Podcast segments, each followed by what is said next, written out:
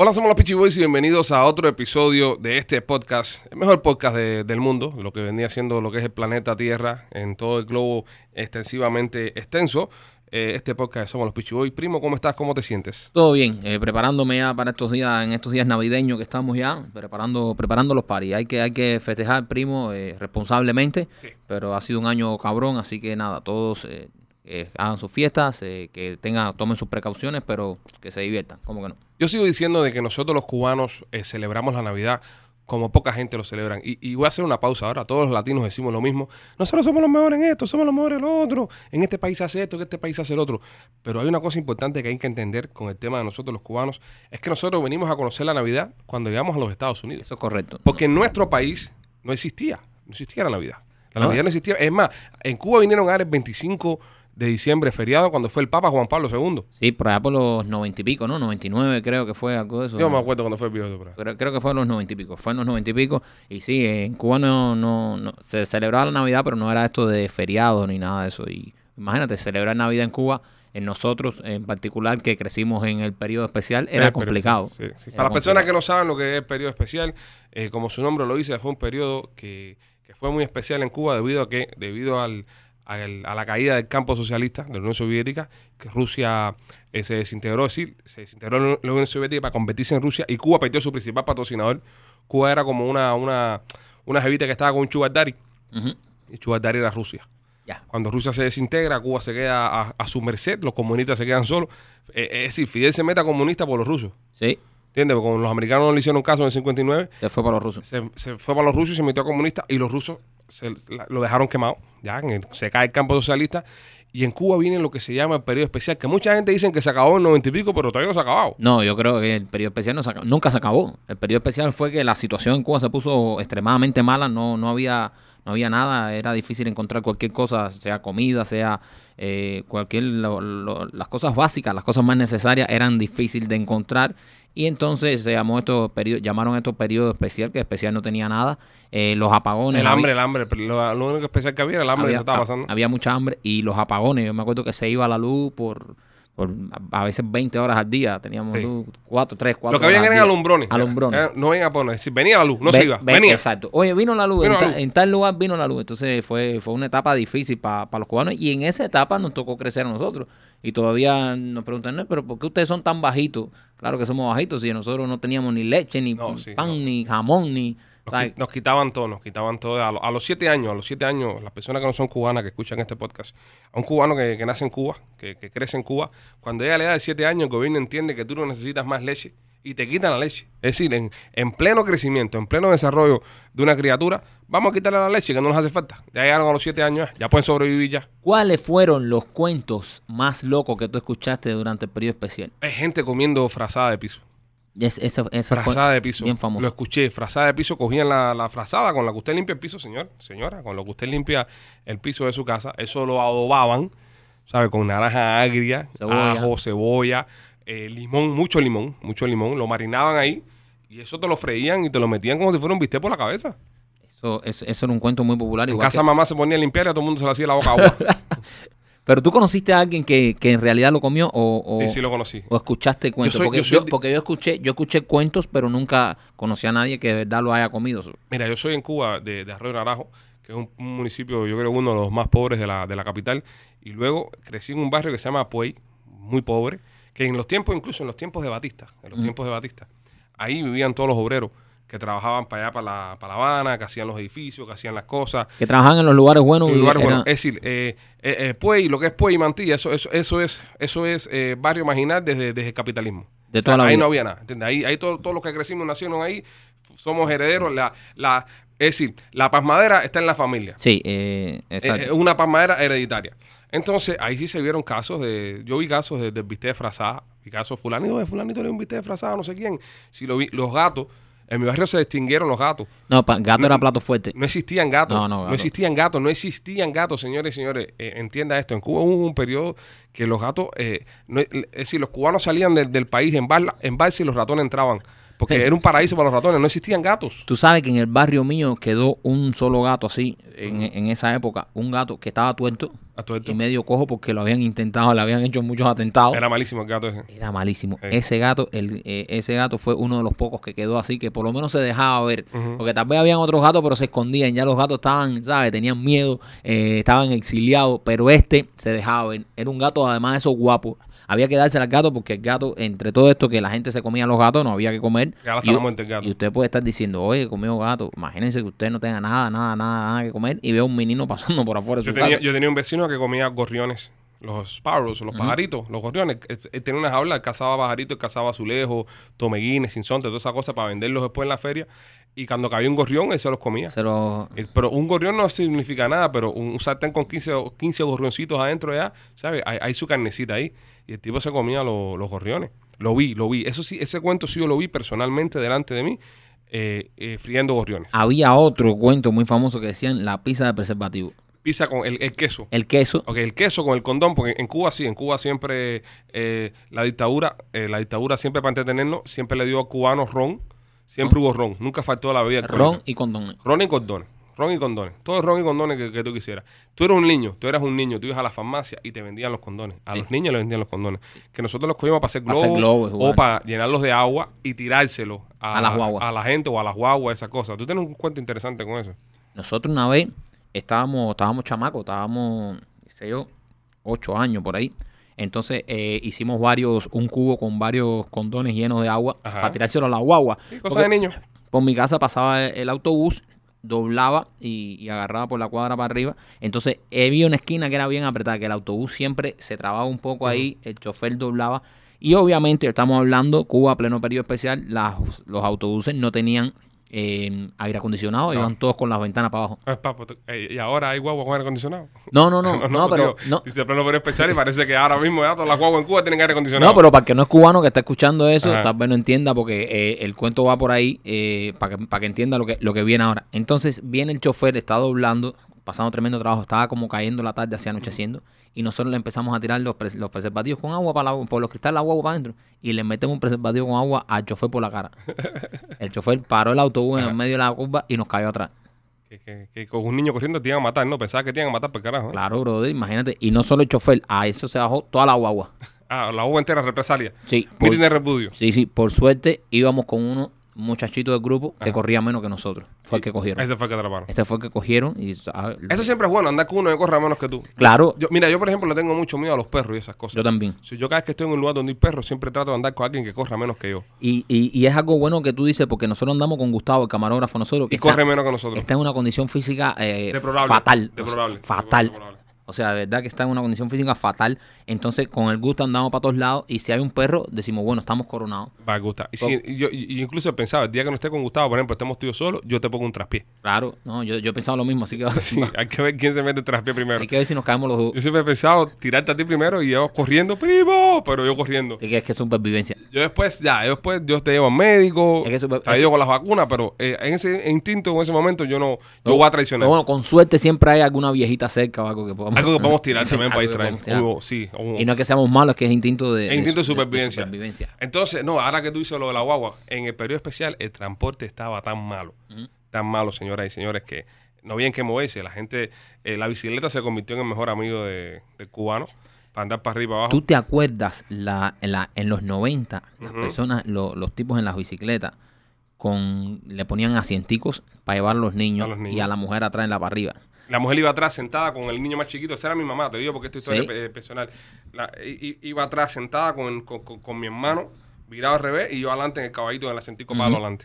Y a veces habían familias que tenían dos y tres niños, iban los dos y tres niños en la bicicleta. Todo el mundo en la bicicleta. En la bicicleta. Entonces, Los imagínense. cubanos tú lo sueltas, en aquel tiempo tú lo soltabas hacer el Tour de Francia y lo hacían con la mujer y el niño No, enganchado. niño olvídate de eso, chicos, olvídate de eso. Y, y ganaban. Señores, estamos hablando que se recorrían distancias realmente largas. O sea, era como, ¿sabes? Ir de, de, eh, por ejemplo, de tu casa de Mantilla a mi casa era bastante. Sí, yo iba, yo iba. Eso era bastante. Entonces, eh, estas personas iban en la bicicleta, ponían los asienticos para los niños y era como la familia decía, oye, vamos el fin de semana para la playa.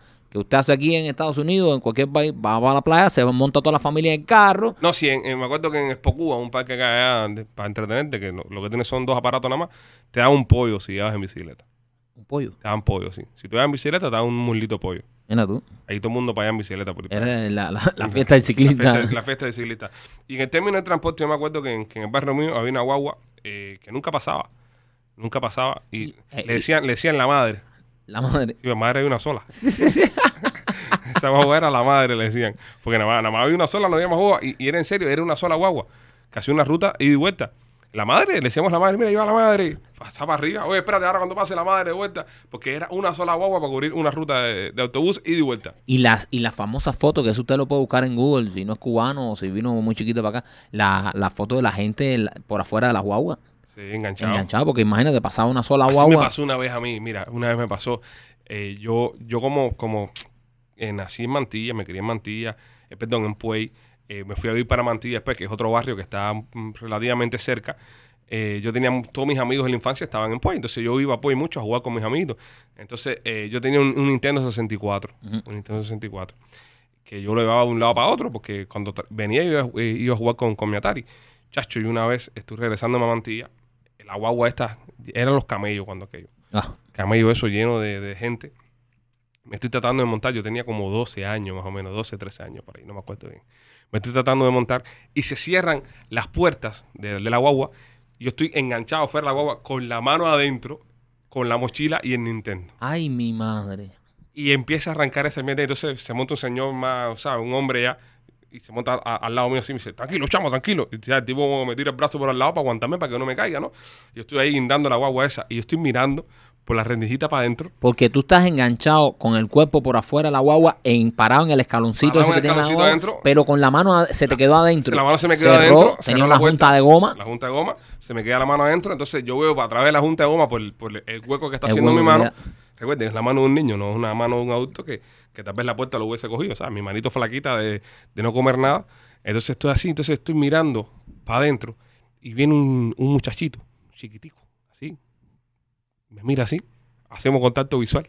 Y mirándome a los ojos, sin quitarme la mirada a los ojos, empieza a abrirme el zipper de la mochila. Ah, bueno. Y yo le gritaba afuera de, de la, de la guagua. ¡Cabrón! ¡Suelta eso! ¡Oh puta! ¡Coge- ¡Cógelo! ¡Ata! ¡No te cabrón! ¡Suelta al cabrón! Y me abrió la maletica así, metió la mano y me empezó a sacar los juegos que yo tenía ahí. ¿Qué pasó? Dentro de la guagua, dentro de la guagua, yo gritándole cosas chiquito. El, el tipo que me estaba aguantando decía, tranquilo, chama, tranquilo, que no te va a caer. Pensaba que yo lo que estaba dando el perro porque pensaba que me iba a caer, pensaba que yo estaba gritando porque pensaba Gritando que me porque iba a caer. tenías miedo a caerte. Y yo, no, que me está robando los juguetes, otro, compadre. Y el muchachito así cogió, sacó un juguete, el, el, el juego, cerró la mochila, muy cortés eso. sí para que, na- para que nadie más te roba. En cualquier lugar que se encuentre, que tal vez escuche este podcast, eh, vas a saber quién es, porque te vas a- ese cuento no se te olvida nunca en tu vida. Me cerró la mochila y desapareció dentro de la multitud. Un niño. Y si es un juego. Sí, es un juego. Me, me robó un juego, mi juego de Banjo Kazooie, se llama el juego que he jugado. Pero Y se metió así, pero se fue echando para atrás así como un fantasma. no es que es imposible. Y la gente. es que es una guagua. ¿cuánta, ¿Cuánta gente se metía en esa guagua? 200 Imagínate- imagínate- personas. estamos hablando que eso, eso era lo que le decían los camellos, que eso es un, un trailer de 53 pies. Eso es una ciudad adentro. Eso es un trailer de 50. Imagínese usted un trailer de 53 pies, de los que usted ve por la calle, que anda, que tiene Walmart, que tiene Amazon, esta gente, lleno de personitas, todo el mundo apretado uno arriba del otro. Y vino este, este hijo de puta, este Yep. pequeño hijo de puta, Te dije putica. este hijo de putica pequeño, y me mete la mano, me roba los juguetes, me cierra la mochila y se empieza a echar para atrás y se desaparece. E- Era como un juego este Assassin's Creed. Se desaparece entre la gente. Y después que hiciste, no, no pudiste. No es que ya con- ¿Qué voy a hacer? te metes adentro y te roban lo otro que te queda. Exactamente, cuando así que llego a la próxima parada, que era la del policlínico, a momentos así saco la, la, la- la mochila, pero todo el mundo se empieza a bajar. Es una avalancha de gente lo que tiene para arriba. Porque tú estabas parado en la puerta. Eh, sí, no. Se pasa todo el mundo, me echo por un lado, empiezo a buscarlo, empiezo a buscarlo, no lo vi. No lo vi más Posible. nunca. No lo vi más nunca. Y se fue ahí y me quedé con. O sea, perdí un juego. Pero, pero no fue tan malo. Te robó so- solo un juego. Él, él tenía el chance de haberte podido robar todo. Ajá. O simplemente darte una mordida en la mano Y quítame la y maleta. quitarte la maleta entera y no lo ibas a descubrir. No, pero para mí que para mí que ser un, ladron, un, un ladronzuelo que sabía lo que iba. Para mí que, porque fíjate que él buscó y todo. Él buscó para mí, para mí que ya tenía los otros juegos ya. Ah, no. O ya sabía que tú ibas, a lo mejor era del barrio por ahí y Ajá. sabía que tú andabas con el Nintendo. No, creo, no creo. porque- no creo porque hubiera sido muy premeditado. Yo, porque yo, yo se lo vi en su intención cuando él estaba viendo que él estaba chuc, buscando dentro de la mochila. Él estaba buscando el juego que él quería. Uno que le gustara. Uno que le gustara. Pero tenía que Porque cons- fíjate que esto es un ladrón de necesidad. Esto es un ladrón que entiende Sí. que, que no se puede ser ladrón por ladrón. Él nada más se robó lo que le hacía falta. Pero, pero este chamaco, este chamaco, eh, era difícil que tuviese también un Nintendo 64, porque hablar un Nintendo 64 en Cuba en ese tiempo no tenía Pero muy bueno. poca gente. Tú lo tenías porque tu papá te lo había mandado. Vamos a pensar, vamos a pensar. Pero a lo mejor él sabía a alguien que quería comprar ese juego. O, o no, acuérdate, tú rentabas, uno iba a las casas y rentaba por 10 pesos la hora para jugar. Ujú. Lo rentaba por 10 pesos la hora para jugar. Cuando van a ver a este muchacho, coge, se roba el juego, lo lleva a la casa. Aparte, el juego que me quitó era un juego bastante bueno. Lo lleva a la casa donde, donde se renta, lo pone como crédito y tiene ahí un mes para jugar. También. ¿Entiendes? Pero lo bueno que tiene que nada, me robó un juego nada más. Y también otra cosa, que es lo que yo pensé. Él me robó un juego nada más, yo no formé tanto lío porque fue un juego nada más, ¿entiendes? Ah, sin ponte que me robe la mochila con todos los juegos. Ahí hubiese formado una Ahí perreta. Una perreta inmensa y no es lo mismo, no es lo mismo esconder un huevo dentro del pantalón de calzoncillo o dentro del short que salir con una mochila entera llena de huevos. ¿Esto dónde fue? En... En La Palma. Esto fue en La Palma, en Arroyo de Naranjo, en La Palma, en la parada del camello, subiendo para el Calvario. ¿Qué era peor? ¿Qué, tú, qué, qué barrio tú crees que era peor de los dos que viste? ¿Mantilla o Puey? Depende, men. Depende. Yo pienso que Ma- Mantilla era un poco más, más, más hardcore, un poco más agresivo. También en Mantilla viviste más grande, tal vez viviste más la calle Claro, que cuando la calle, chamaco. viví más la calle. Pues estaba más destruido. Ya pues parece que había todo lo que iba a dar ya. Sí. Sí, pues era un barrio muy destruido. Pues se sintió, cuando yo te iba a visitar, se sentía como que había, pasado una guerra por ahí. Sí, sí, sí. Se, siente- se siente aún, se siente, se siente. Es un barrio malo. Eran las imágenes así un, como que- un- un barrio malo. Entonces también en, en- en esos tiempos, eh, ah, me acuerdo que un día, esa misma parada, esa misma parada, guagua, me pasaron muchas cosas. esa parada. Porque imagínate que era un niño, entonces estaba viendo de un lado para otro. Entonces cuando uno es niño, la gente no lo sabe. Por eso yo le digo a todas las personas que son padres, como nosotros que somos ahora, que le presten atención a sus hijos, Sí. a las cosas que viven, los momentos Sí. que viven, porque los marcan. Claro, claro. Yo, yo, yo, yo era chamaquito y todas estas cosas me han marcado. sí, tú no, tú no te vuelves a montar en una huevo con la mano adentro más nunca. No, no, no, yo tú, no- a- tú entras el cuerpo entero ahora. primero el cuerpo y me meto la mano. Uno, uno- uno nunca sabe. Pero no, esto me pasó también una vez. eh, había una, ahí estaba lloviendo mucho, había un ciclón, una cosa de esa, había estaba lloviendo mucho. Y en esa misma parada eh, se inundaba de agua. Esa, esa zona ahí, no sé por qué siempre estaba llena de agua. Entonces, para combatir el problema del agua, quitaban las tapas de las alcantarillas.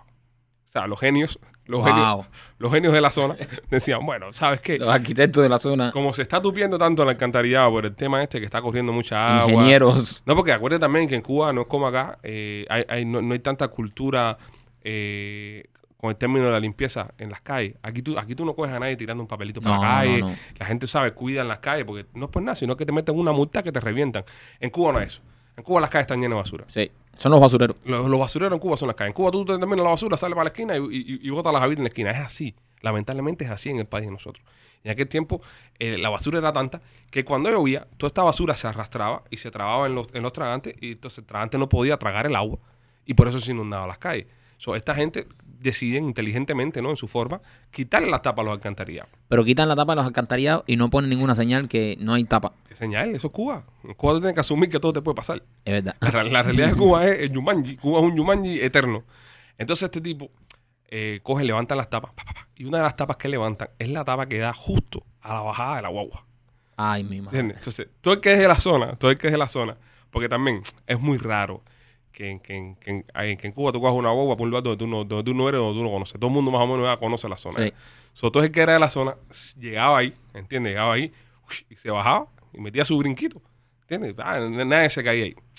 Pero hay un ciclón, se complica toda la cosa, el, el nivel del agua está más alto. So, ya tú no ves dónde está la alcantarilla. Oh. Ya tú asumes que está ahí, pero tú no ves dónde está la A memoria muscular. Eso es memoria muscular. ¿Tú te acuerdas que al lado del poste, entre el piso que estaba Es quebrado, un poquito más para acá. donde se para la tía en maní, ahí está la alcantarilla, pero tú no sabes. Llegamos, pa, y a la guagua. Yo venía de, de- de la ciudad deportiva. Oh. Había ido a la ciudad deportiva, que habían hecho una de eso de fútbol, esas cosas, había ido para allá y estaba regresando para Mantilla. Y entonces estoy ya, hab- había cogido asiento. Había cogido asiento, era un privilegiado, había cogido asiento. Oh, Estaba sentado ahí. asiento en un autobús. Estaba sentado ahí en la, en, en la esquinita ahí.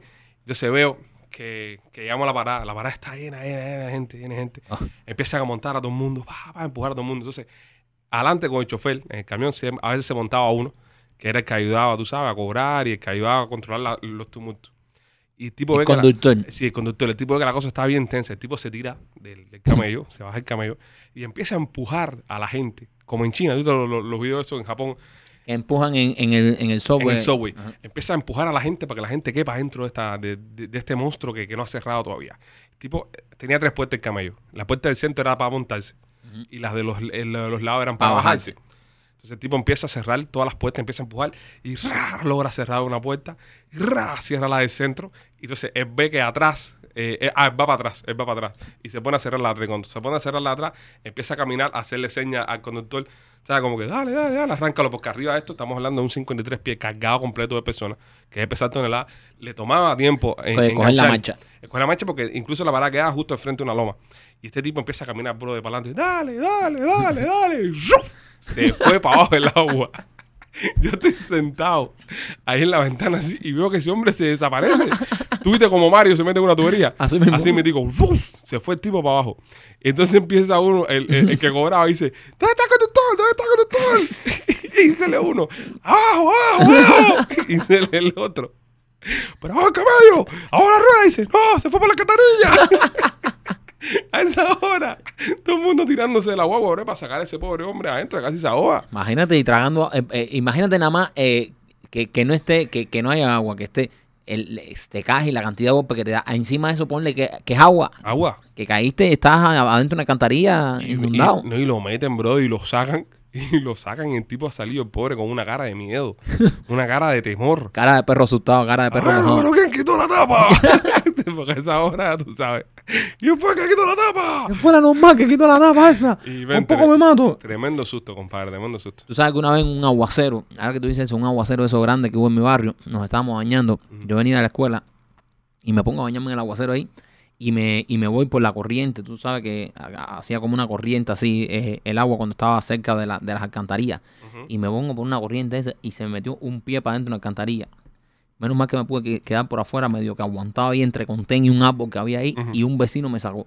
Joda. Cuando me saca el vecino, sí, nada más, nada más él, se, me, se, me, se me trabó el pie. Yo estaba, ¿sabes? chiquitico, flaquito, con cojones. Entonces llego a mi casa y lo primero que le digo al vecino es, a mí no me preocupaba meterme por la alcantarilla. Me- Yo le no se lo vayas a decir a mi mamá. Sí, mamá. Y él dijo, puta fue y se lo dijo a mi mamá. Entonces, arriba de eso, la alcantarilla, una entrada de golpe de, la vieja esa hora. Madre. Y, y- y- e- era jodido porque No, no, ya, ya yo tenía bastante ya. Eso, Sí. Mucha presión por un niño. Ya yo tenía bastante ya con haber metido los pies en la alcantarilla, con haber. Ya está, bastante do- dolor y estrés había pasado ahí para también llegar a la casa y la entrada de golpe. de- No, y lo jodido de eso no es la alcantarilla, lo jodido de eso es después, que ponte que te, que te vas para la alcantarita hoy, moriste ahogado en mierda. Sí, ¿Entiendes? Eso es una cosa muy fuerte para explicarle a los demás. literal, literal. Ah, ¿De qué murió el pri- el primo? No, bueno, tú sabes, se murió ahogado en mierda. Ahora mierda comiendo mierda en una alcantarilla. mierda, come mierda, se murió ahogado Ujú, comiendo mierda. So, cosas que pasan. También, eh, ¿te acuerdas del tema de, los de los animales? En, en el barrio mío se usaba mucho criar tus propios animales. Entonces, el gobierno también eh, eh, incitaba, ¿no? A la cría de animales. Yo recuerdo que hubo un tiempo que el gobierno no, no daba apoyo. Lo que daban eran unos pollitos vivos. Unos pollitos amarillos estos. Sí, eran bebés, te daban unos pollitos estos, unos baby chicks, unos pollitos estos amarillos. Ah. Decían, críalos, críalos, y después te los comen. Y todo el mundo, oye, oye, qué buena idea, tú sabes, criar los pollos. Ah, entonces daban como 10 pollos, una cosa de esa. De los 10 pollos se te morían 9. Y te- que, y te quedaba un solo pollo. y el que le que- quedaba le cogían medio que cariño. Y ese pollo que te, que te quedaba no crecía, men. Se quedaba chiquitico, pero con tremenda cara de viejo. Pero se quedaba chiquitico. No crecía el pollo chiquitico ahí. Entonces tú le ponías un bombillo, tú le ponías esto, le dabas pienso, le dabas unas pastillas. Ellos repartieron unas pastillas, los comunistas repartieron unas pastillas en ese tiempo que se llamaba Multivit y Polivit. Decían que estas pastillas tenían toda la vitamina que tenía la carne de res, por ejemplo. Y que tenías que, que tú comiéndote estas pastillas no te hacía falta. Comer para carne tu- re. Para tu crecimiento, comer carne res. En mi casa las pastillas se las daban al pollo. para que creciera. El pollo era el que tenía que crecer. El pollo era el que tenía que crecer. Porque de los, de los 10 se habían muerto 9 y un solo pollo. Y ese pollo era el que tenía que crecer, era el que tenía que, que tomarse todas las pastillas. Y llega un momento, llega un momento donde el pollo tiene una pila de meses ya, que ya el pollo estaba ya en edad de pollo, ya tiene que estar ya listo para comerse ya. El pollo grande. Y el pollo no, no, no crecía. Entonces, ya a esa hora, ya tú le cogiste tremenda a Pepe. De nosotros se llamaba Pepe. A esa hora tú a Pepe ya le cogiste tremendo cariño ya, porque yo iba a la escuela a jugar con Pepe. Eh, Pepe, vamos. Entonces te ponías a jugar con el pollo, tú le amarrabas el pie, un hilito, y, y tú sabes, y, y el pollo corría por todo el patio, no se escapaba, porque esta es la otra. Todos estos pollos eran, eran, eh, tenían un instinto de fuga, el carajo. Claro, supervivencia. Nada más que eso se, te- se te escapaba. Con muy cariño que te tuviera Pepe, sabía que te lo ibas a jamar. Entonces, cuando llegaba la hora de sacrificar a Pepe, nadie tenía en la casa valor de comerse a Pepe. ¿Qué hacíamos nosotros? Lo cambiábamos por el pollo del vecino que tú no lo conocías, que es primera vez que tú lo ves, no tienes un sentimiento por él, y ese es el pollo que tú te comías. En el barrio mío pasaba eso, pero lo que hacíamos era Porque tú no confías en el pueblo vecino porque tú más o menos alimentabas el tuyo. Tú decías, yo me quitaba mis poliví y mis multiví para dárselo a este pollo, para que yo no sé lo que comía el del vecino. Sí. Entonces lo que hacíamos era, decíamos, ok, vecino, tú matas al pollo mío, yo mato al pollo tuyo. Ah, mira para eso. ¿Entiendes? El vecino, como tú dices, no tenía sentimiento por el pollo mío, lo mataba, pero me lo daba, yo me comía el mío. Y yo mataba el del Nah, pero no tenía corazón de ver a eh, cada vez de Pepe, yo no, yo no podía ver- tener corazón de eso. Pero no te lo daba limpio, ¿eh? No, no, no, no. Es que habían varios igual sé paquetes. que es él, igual sé que es él. O hab- Habían varios paquetes. Sí, pero igual al final del día sé que es él, entonces no. Y por el pollo que cambiaste a Pepe creció. El pollo cambió de Pepe, no, era más flaco que Pepe. ¿Ves? Sí, pero no importa, no era Pepe. Pero, pero, pero, eh, al final. No me queda como eso que ¿no? te comiste al Pepe. No, no, el que se comió al Pepe no fui yo. Eh, con los puercos pasaba lo mismo también. Sí. Lo- lo- los puercos, mira, me recuerdo que en mi clase teníamos un puerquito que Ujú. habíamos comprado todos los niños de, de la clase. Una clase como de 30 muchachos, más o menos 30, 40 muchachos. Entre todos se pusieron y todo el mundo compró un puerco. Para final de curso, final de eso, en la fiesta de fin de curso, matar al puerco y comernos los puercos. Miren, miren esto lo que hacen los niños en Cuba. Esto estamos hablando de qué edad. Octavo grado. Niños de octavo grado, que esos 13, son 14 13, años. 14 años. 13, 14 años. Ya miren lo que está pensando, ya comprar un puerco, en vez de estar pensando, no, vamos a sacar... Pa- Minecraft, pa- vamos a jugar Minecraft, esto, Exacto, lo otro, no, va- va- vamos para Disney toda la gente de la escuela, nos vamos a comprar un puerco entre todo el mundo aquí para comernos en Navidad. Ese, ese- ese era el gol de nosotros, fin de año. La promesa de fin de año era a comer puerco. A comernos un puerco. Eso era por lo que estudiamos el año entero, pensando en el puerco. Y entonces teníamos este puerco que se quedó en casa de una de, la- de las muchachas, que es la única que tenía patio para criar el puerco este. Y todos los niños, son 30 muchachos, cada uno tenía un día para darle comida al puerco. Eso el puerco comía el mes entero. Si caía 31, bueno, el uno cogía 31. Entonces se garantizaba la alimentación Del marrano. de- del marrano durante, durante todo el año. Tenías que darle comida que 12 veces en el año, una vez al mes que te tocaba. Empieza todo el mundo para darle comida al puerco y me toca a mí llevarle la comida al puerco. En mi casa no había nada de comer, ¿qué igual le dio comida a un puerco? ¿Entiendes? No había nada. Es verdad. Entonces yo había No, y no escuchado, habían gatos en ese tiempo por ahí. y no, y no había nada. Yo había escuchado que a los puercos les gustaba el azúcar prieta. Azúcar prieta. Ah, no sé, yo había escuchado eso. Yo había escuchado eso. Y por un desvío de recursos, en mi familia, habían dos o tres saquitos de azúcar prieta. No me pregunto dónde salió. No, no, pregunta. Y yo cojo, y, y, día que me toca darle la comida al porco, yo llevo medio saco de azúcar prieta. Se lo echo a un cubo y se lo pongo al porco ahí. Madre mía. El porco se comió toda la azúcar prieta. ¿verdad? Toda la azúcar prieta. Y al otro día, eh, la maestra nos reúne a todos en la clase, que tenía una noticia que darnos. Lo peor. no sé cómo les voy a decir esto, de- decía la maestra. Eh, ha, ha- ha habido una tragedia. Oh. Todo el mundo pensando ya que se había muerto, no sé, el director, el, el maestro de educación física, que era tremendo tipo. Se queda así, hace una pausa, no dice nada. Una pausa Todos los niños así como que, dramática. ¿qué está pasando? Ya yo sabía por dónde venía. Ya, Decía, ah, ya yo me lo presentía ya. los azúcar, los azúcar y puerco. Eh, eh, el puerco ha muerto. Ahí empezaron a gritos, las niñas empezaron a gritos. Eh, Pancho murió de, de- de diabetes. le dio, le dio un coma a eso de azúcar, compadre, lo maté. Lo maté con la azúcar, toda la cantidad de azúcar prieta que le tuve que haber metido, compadre, que lo maté. Pero qué imbécil, claro, ¿cómo le vas a dar azúcar? Es que no sé, compadre, no sale la alimentación de un puerco, es un niño. No sé Coño, nada. pregunta. ¿Qué pregunta qué? A preguntar yo. Si yo pregunto, si yo digo mentira, ¿dónde hay un puerco? en un momento lo desaparecen. Iba a morir por otras causas. Ese puerco era secreto de Estado. Ese puerco era más- Lo sabíamos nosotros que estaba ahí. Yo me, me eché al puerco, men. Y y dice la maestra, ¿quién fue el que le dio comida al puerco ayer? Y yo, no, fui yo.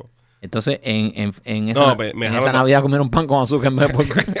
Me dejaron de hablar una pila de gente. claro, no es para menos. Me dejaron de hablar una pila de gente. No es para menos. Estaba todo rosado, así, feo, porque me llevaron a ver el cuerpo. Antes de llevarnos, pues, Claro, para ver, ver- ver lo que estás haciendo. Y yo, pero esto todavía se puede comer, ¿verdad?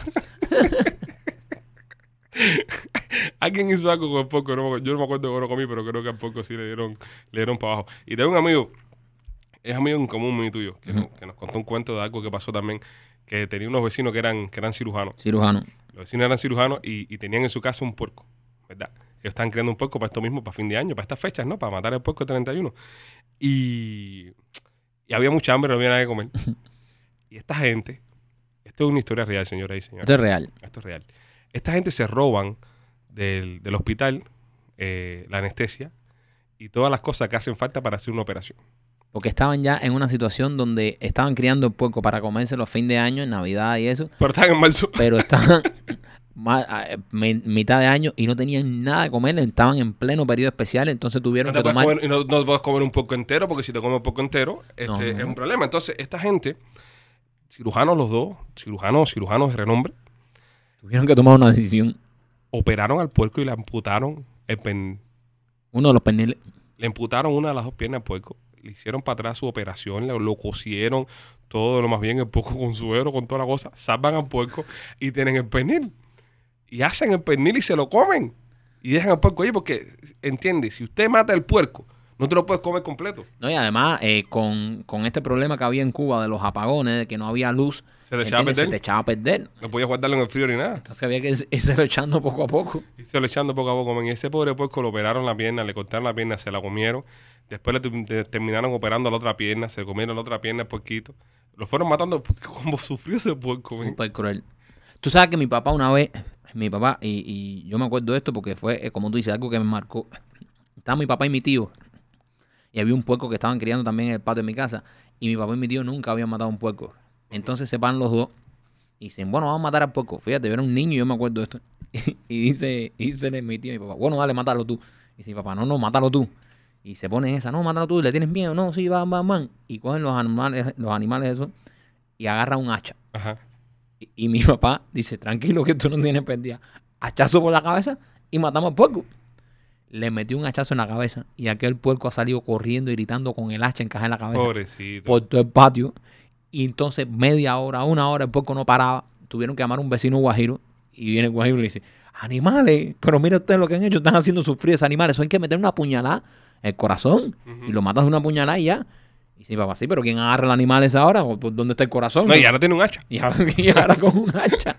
Y bueno, vino el tipo en, en un momentico, bro, le metió una puñalada al puerco y lo mató en, un segundo. Y así pasó en mi barrio también, al lado de mi casa. En, eso fue en Puey. Uno, unos ahí también que se hacían lo- lo- los más matarifes del mundo. Eh, fueron a matar a un puerco y le metieron como tres puñaladas y ninguna bandera. Es que tiene que ser donde es. Y el puerco pobrecito tiraron al piso ahí. El puerco duró ahí como cinco horas antes de morirse, desangrándose, ¿no? Y llega uno y dice, se salvaron, que el puerco estaba amarrado. Si no se hubiera levantado, hubiese ido para el policlínico solo ahí a, a curarse. Hubiera ido para el hospital y se hubiese, y se hubiese curado. Pero nada, somos los Pitchy Boys. Síguenos en todas nuestras plataformas. Arroba los Pitchy Boys en Instagram, arroba los Pitchy Boys en Facebook. Y no olvides de seguir nuestro canal El Pitchy Films, donde ponemos estrenos todas las semanas.